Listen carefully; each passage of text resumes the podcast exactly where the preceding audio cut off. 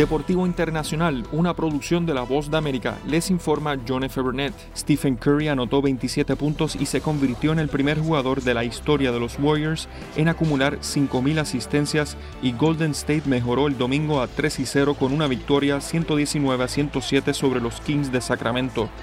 Curry sumó 10 asistencias y 7 rebotes. El dos veces jugador más valioso de la liga ha aportado al menos 20 puntos y 10 rebotes en los primeros juegos de los Warriors. Jordan Poole sumó 22 puntos y Draymond Green añadió 14 puntos, 6 rebotes y 7 asistencias.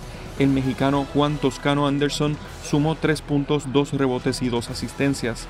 Harrison Barnes anotó 24 puntos para los Kings y Rishon Holmes anotó 16 puntos y 11 rebotes. Están unidos. To uh, Carmelo.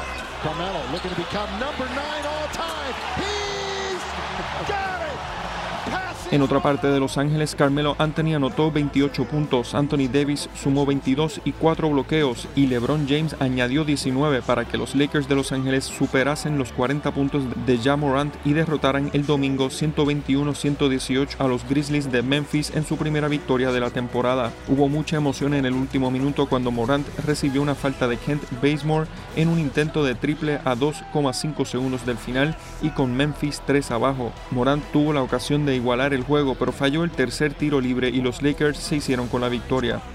Carmelo Anthony avanzó al noveno puesto de la lista de los máximos anotadores de la NBA con un total de 27.423 puntos en su carrera. Los Lakers cortaron la racha de dos derrotas con las que habían comenzado la temporada. Los Grizzlies perdieron por primera vez tras victorias consecutivas para iniciar el curso. Y en la NFL, Carson Wentz lanzó dos pases de anotación y corrió para uno más para liderar a los Colts de Indianápolis a una victoria el domingo 30-18 sobre los 49ers de San Francisco en medio de un aguacero.